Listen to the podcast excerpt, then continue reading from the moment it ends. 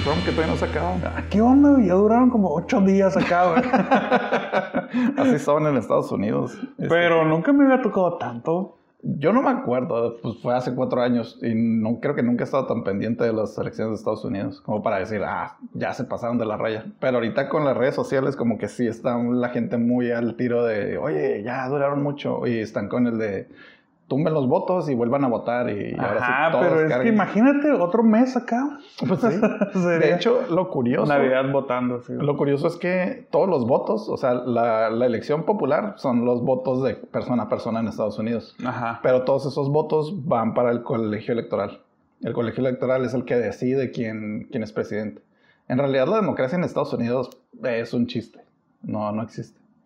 Pero te digo, sería una pasada de lanza que a como va la encuesta, como va todo. Es que ya ha pasado muchas veces. De hecho, la elección ¿En México? pasada, en México, la elección pasada, este, la elección popular la ganó Hillary, como por más de un millón de votos. Pero en el colegio electoral ganó Trump. Los votos en Estados Unidos, o sea, tú votas por un candidato, pero, por ejemplo, dividen los estados y, y en cada estado, por ejemplo, en California creo que hay 55 votos para el colegio electoral. O sea, todos, todas las personas de California que votaron por, por Biden, eh, van los votos para esas 55 personas que tienen que votar después.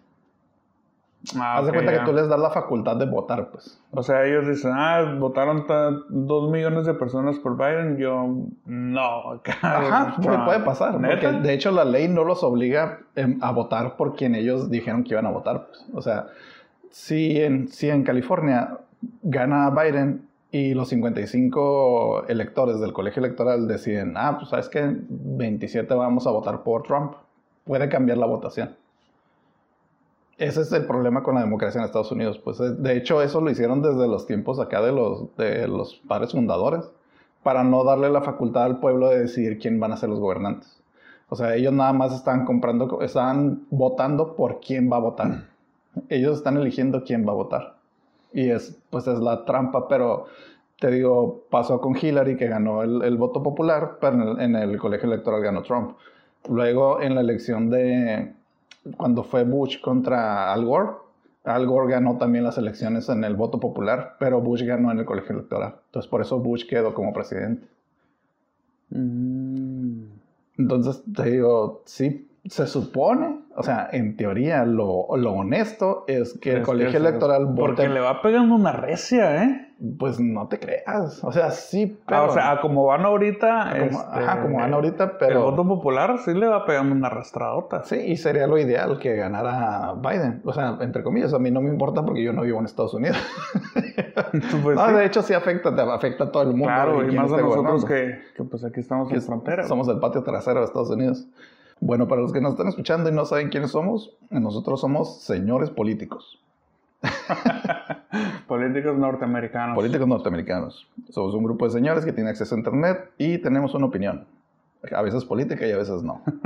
mi nombre es Iván Ramírez y conmigo está mi compañero y amigo David Ruelas. ¿Qué tal? Buenas noches. ¿Qué onda, David? ¿Cómo andamos? Muy bien, muy bien. Aquí un poquito este, cansado, cansado de los votos. Cansado de las elecciones de Estados Sí. Unidos.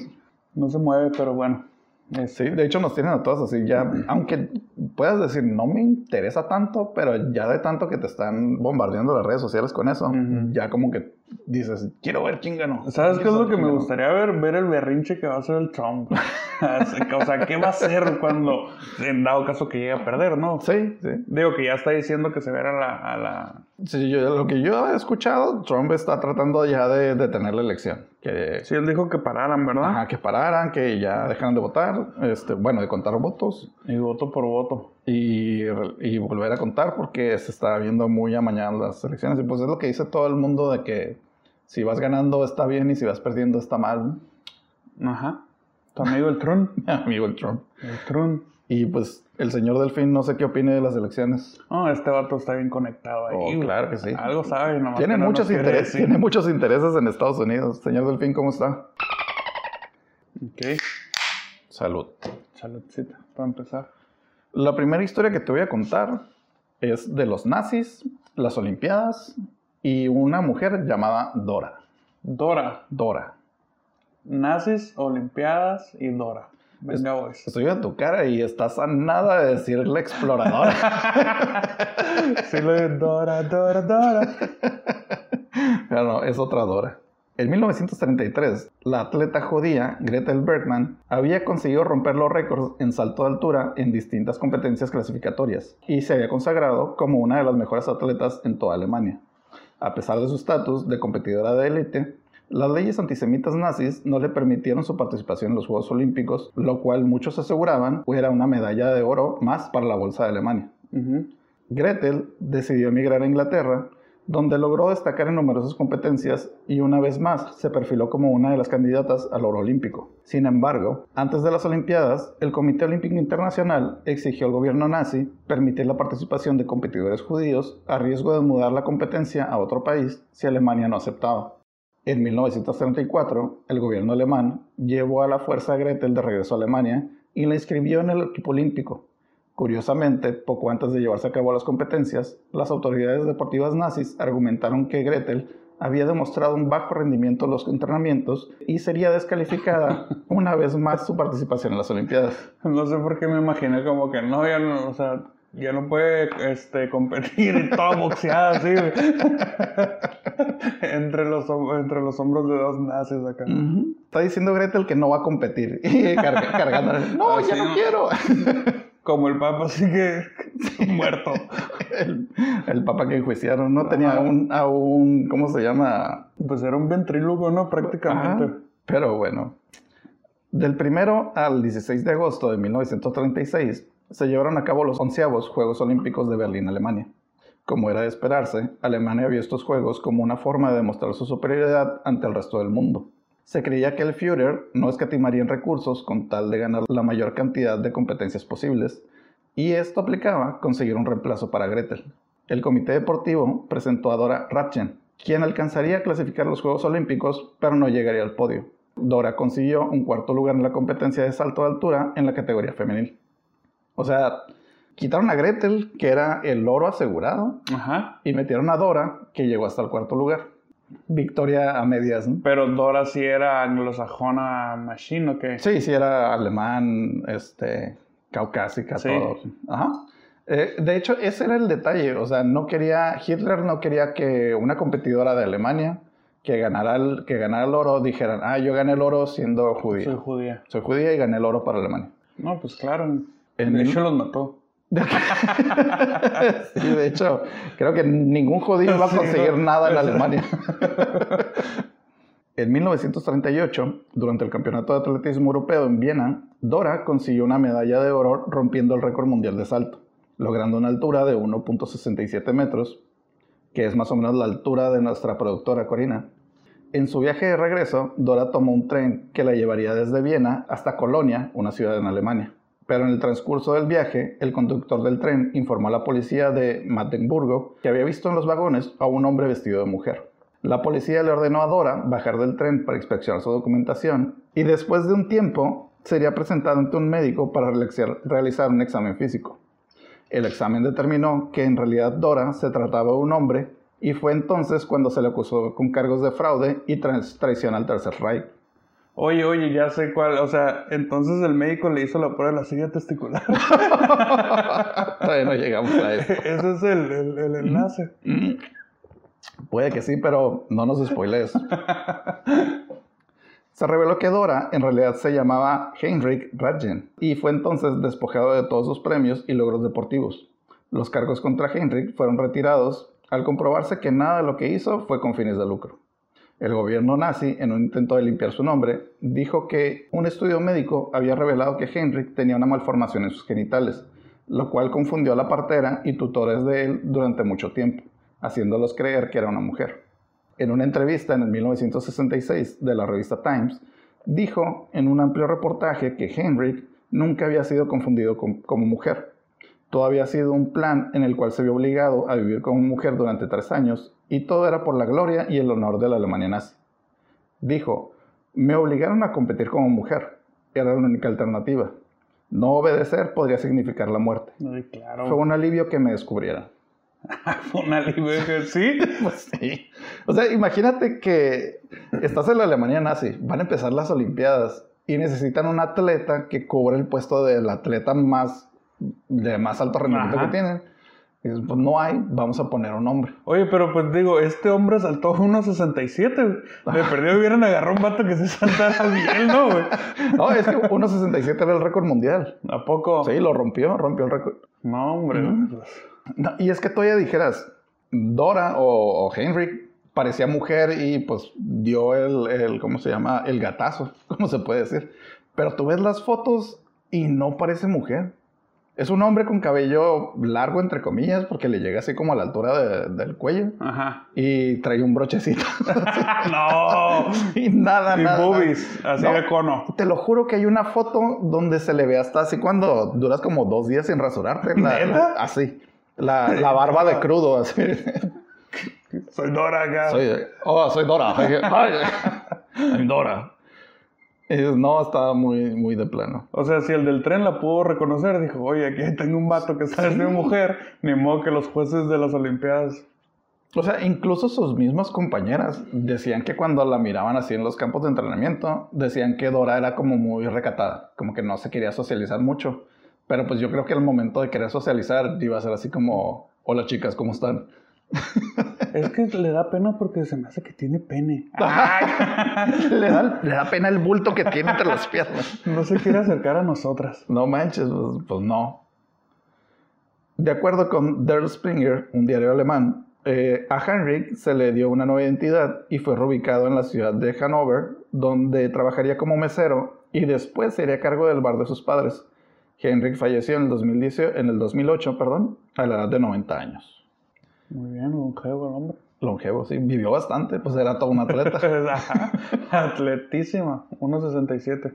Pero te lo juro, o sea, miren las fotos. De hecho, las fotos las vamos a poner en nuestras redes sociales. Eh, nos encuentran en Instagram y en Facebook como Señores con Internet. Y ustedes díganme si parece mujer o no parece mujer. O sea, no quiero sonar machista, ni misógino, ni, ni nada, pero no parece mujer. No, no, no, pues es que no, o sea, no es mujer. No, es más, pones una foto de él junto a una foto de Ana Gabriela de Guevara y dices, ella sí es mujer y Ana Sí. Gabriela Guevara a lo mejor. No, no, no, o sea, no, no, nada que ver, nada que O ver. sea, Ana Gabriela Guevara se mira bien femenina a un lado de este hombre. Sí, se supone que en esa, en esa época él tenía como entre 17 y 19 años.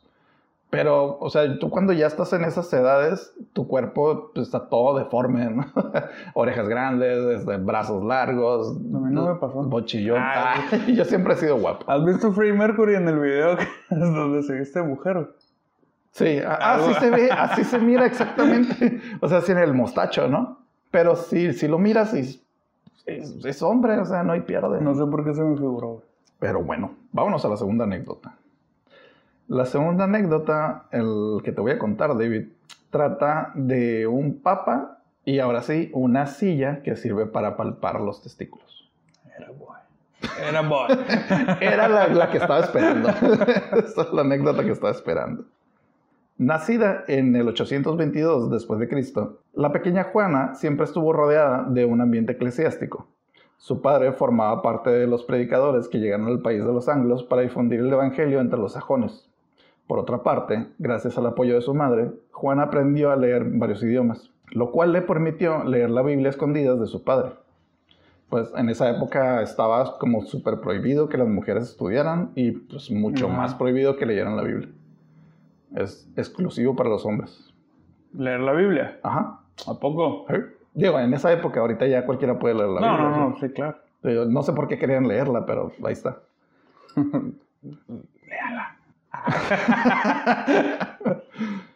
Puesto que solo la carrera eclesiástica permitía continuar con unos estudios sólidos, Juana decidió entrar en la religión como un monje copista, haciéndose pasar por hombre bajo el nombre de Johannes Anglicus, o Juan el inglés. Copista es como un monje que se encarga de copiar textos. Ah, Los que van y agarran los libros y, y hacen otra copia de otro libro. Son copiadoras humanas. Ahora que Juana tenía una carrera activa dentro de la iglesia, su estatus como copista le permitió viajar de monasterio en monasterio, recopilando información y conocimiento, a la vez que se hacía de importantes contactos dentro de la iglesia. Durante sus viajes, Juana visitó Consta- Constantinopla, donde conoció a la emperatriz Teodora, Atenas, donde aprendió sobre los avances médicos y de regreso a Germania, se trasladó a Francia, donde se instaló en la corte del rey Carlos II. En el 848, Juana viajó a Roma, donde obtuvo un puesto como docente y logró mezclarse en altos círculos eclesiásticos. Aún haciendo uso de su identidad como hombre, Juana fue bien recibida en la curia, un conjunto de órganos de gobierno de la Iglesia Católica que estaba bajo la dirección del Papa. A causa de su reputación como erudito, llegó a ser presentada ante el Papa León IV y enseguida se convirtió en su secretario para asuntos internacionales. En julio del 855, tras la muerte del Papa, Juana se hizo elegir como sucesora bajo el nombre de Benedicto III. O sea, ya había escalado tanto en la, en la política religiosa que llegó a ser papa. Ah. Sí, o sea, ya cuando falleció el papa del que era... León IV. León IV, que era secretario, dijo, sigo yo y voy a ser Benedicto III. ¿Neta? Dos años después, durante una procesión, la papisa entró en labor de parto y dio al... Papisa. es la, la versión femenina del papa. O, bueno, o el papa Benedicto III entró en labor de parto. Pero este León IV nunca fue que, a ver, véngase. No lo sabemos. A tomar un dictado. No hay parte de la historia donde nos puede decir que sí. Pero lo que sí pasó es que durante una procesión dio, entró en trabajo en labor de parto y dio a luz en público al hijo del embajador Lamberto de Sajonia, con el cual mantenía una relación en secreto. Juana fue entonces lapidada en ese mismo lugar por la turba enardecida que consideró este hecho como el mayor de los insultos. Claro, clarísimo. Yo hubiera entrado la primera piedra. ¿Qué? Por que salió pecado. Yo me hubiera sorprendido el hecho de que estoy viendo al Papa parir en medio de una procesión. O sea, eso es un milagro. Ah, bueno, esa, esa, era una de las opciones. La otra opción era eh, demoníaco, ¿no? La otra opción era apedrearla. Ajá, y pues esa fue la opción que tomó la gente. Vamos a apedrearla. Qué feo caso, Para evitar este tipo de eventos, el Vaticano instituiría la figura del Palpati, quien en una verificación ritual palparía los genitales del Papa electo. O sea, alguien tiene esa chamba en especial.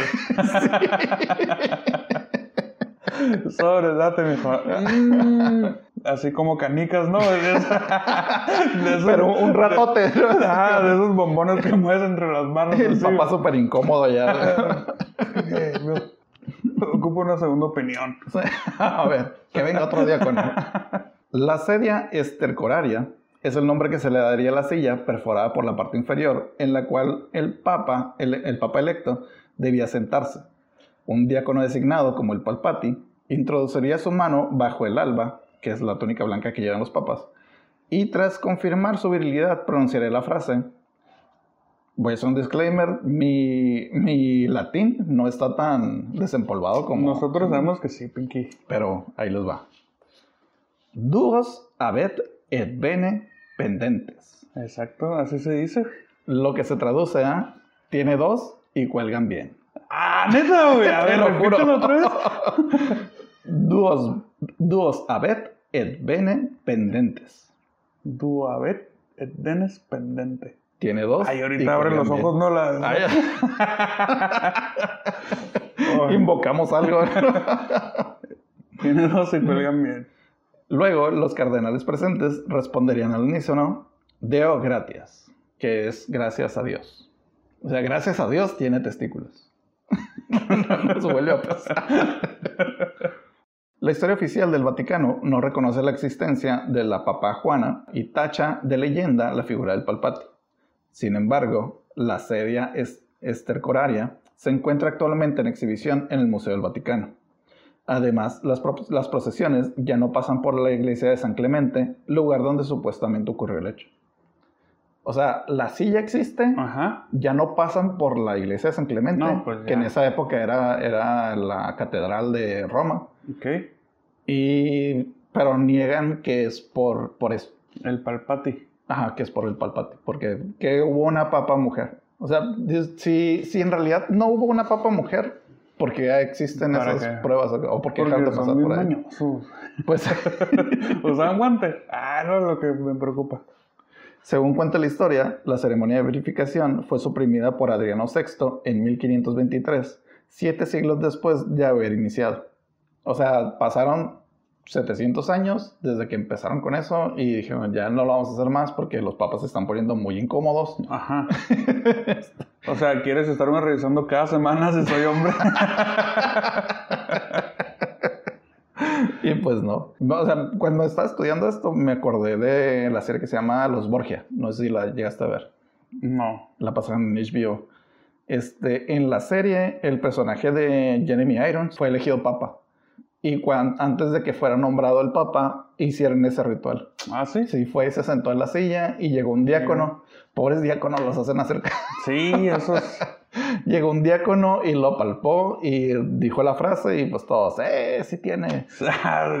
y le cual, tiene dos y le cuelgan. Y de hecho está ahí curioso porque en la escena Jeremy Irons está así como bien incómodo, como, ah, ok, ya me puedo levantar. Imagínate, imagínate que el chequeo hubiera sido a ver si tiene próstata. Mm. Para todos los papas. Eso es algo que no me quiero imaginar. No, imagínate. Pero ya. Porque te va a tocar. No, porque vas a ser papa. Sí, de hecho, en mi edad ya, ya debería estar pensando en hacerme. Creo que ya te la ponen a hacer por sangre, ¿no? Eh, pues. Yo. quiero creer. Yo quiero creer. La, la, historia oficial del Vaticano dice que no pasó, pero hay muchos este, pistas que te dicen que sí pasó. Que sí se les fue por ahí una. De hecho, fíjate que me encontré mucho, eh, hay mucho arte, muchas pinturas donde están representando eso. Y esas también las voy a subir en las redes sociales para que vean cómo le palpan los testículos a los papas. ¿Y esas pinturas están dentro del Vaticano? Mm, creo que una sí. Eh, de hecho, lo curioso es que ya ves que se supone que después de 1523 fue cuando se prohibió, o desde 1523 se prohibió pero hay una pintura como de 1600 donde está pasando eso. ¿A poco? Ajá, es, de hecho es un papa actual en esa fecha.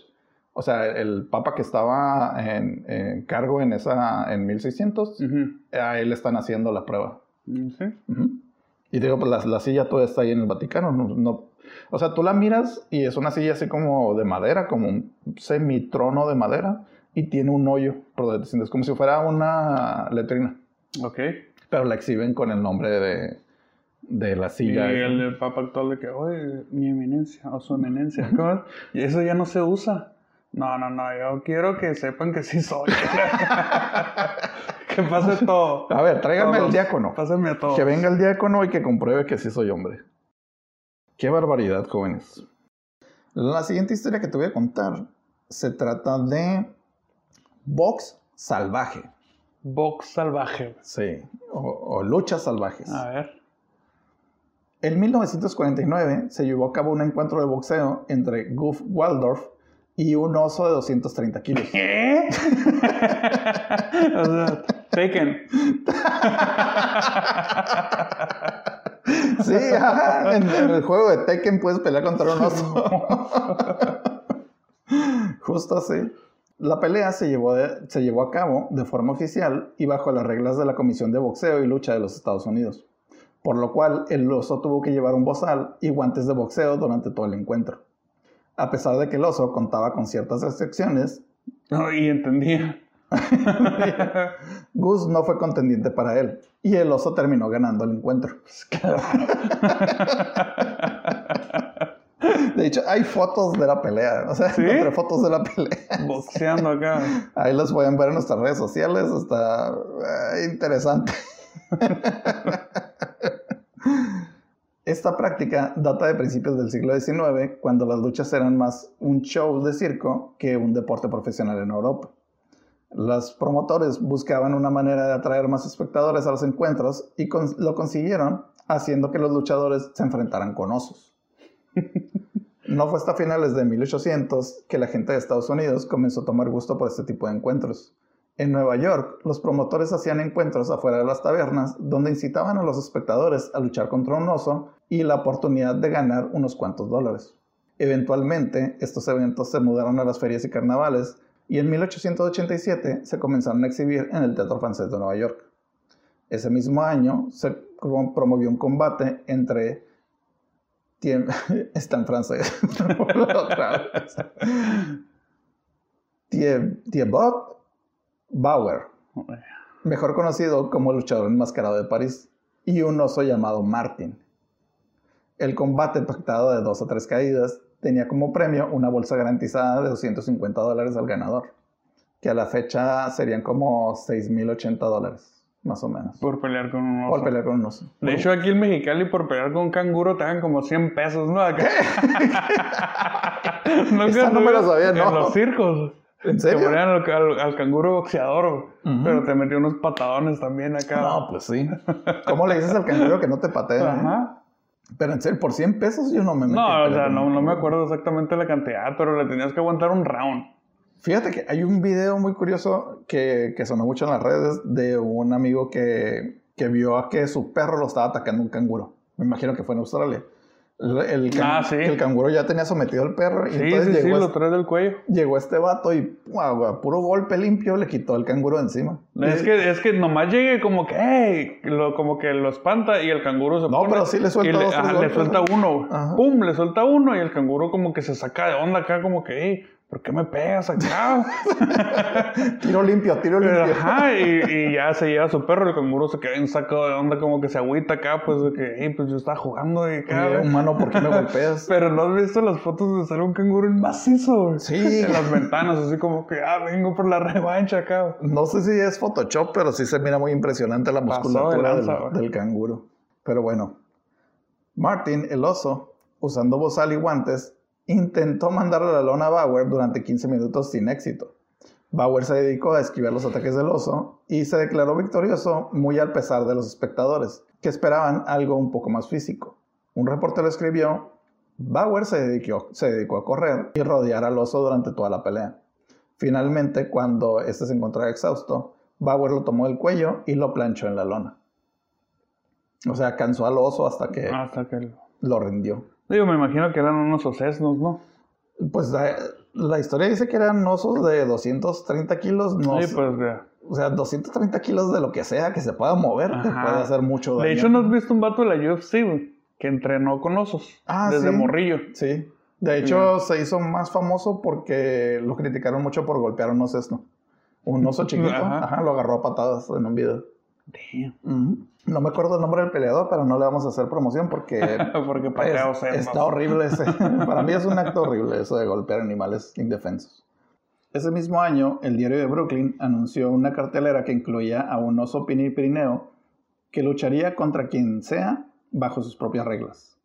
El Gilmore Garden- Gardens anunció una pelea entre un oso llamado Pete y su entrenador, además de dos peleas más que se realizaron en el New York's Athletic Hall. Este parecía ser el, año de las peleas de los osos.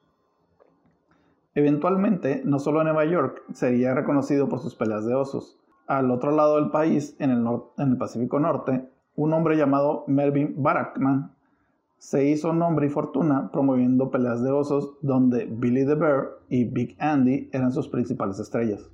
En los años 30, Barackman, ya convertido en luchador, viajaba de pueblo en pueblo exhibiendo sus peleas de osos.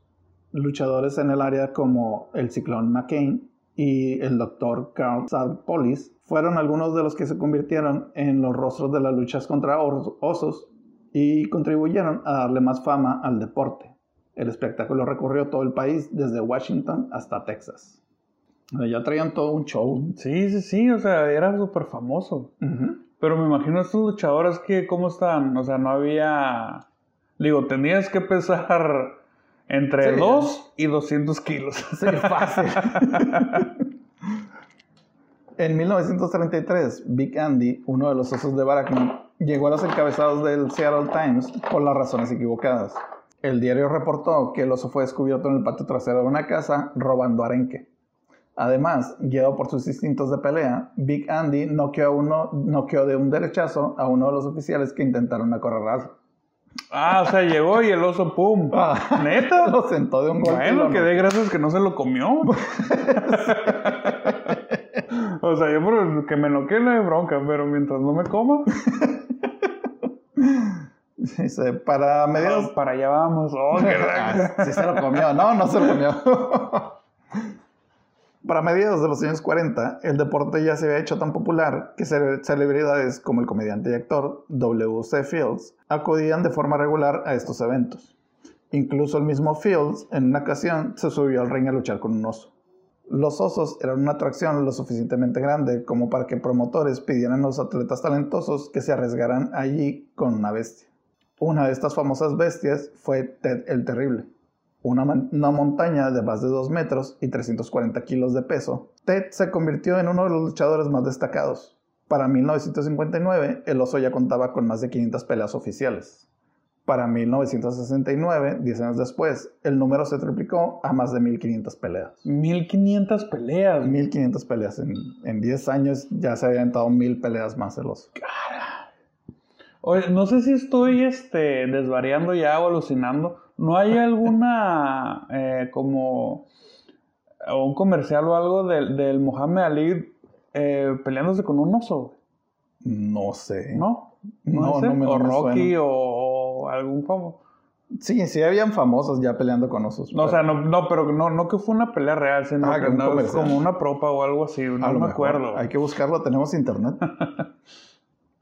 en mil- 1987, Wendell Coley, un luchador de la entonces WWF, retó al campeón intercontinental Seb Coulter a una pelea por título.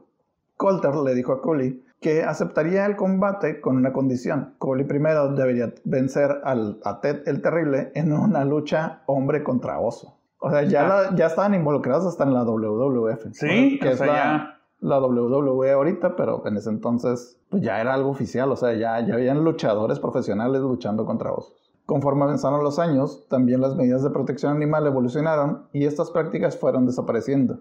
A pesar de ellos, el éxito ya se había enmarcado. Incluso algunos luchadores como el Destructor y Roddy Piper continuaron peleando pese a las críticas. Actualmente esta práctica ha sido erradicada de Estados Unidos. Y pues ya no hay peleas de osos, pero sí hubieron muchas peleas de osos. Sí, bastantes. Todavía haber con unas clandestinas, ¿no? Sí, ¿tú crees que no? La mera lana, güey.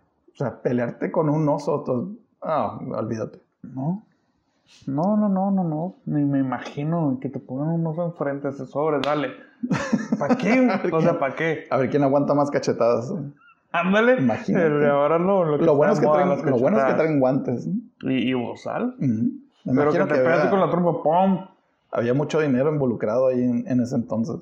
Bastante, güey. Pues, ¿quién, quién, quién pone a pelear un oso? Pues esas personas. Pero bueno, yo creo que ya es todo, ¿no, señor Delfín? ¿Cómo la ve? Él está en contra. Él es en contra de las peleas con animales. Imagínate, ajá. peleas contra delfines. Imagínate, pero, pero acá fuera del agua. Ajá, en un ring. no, yo creo que ahí sí te cae peta y No, todo. no, no es burla, no es burla.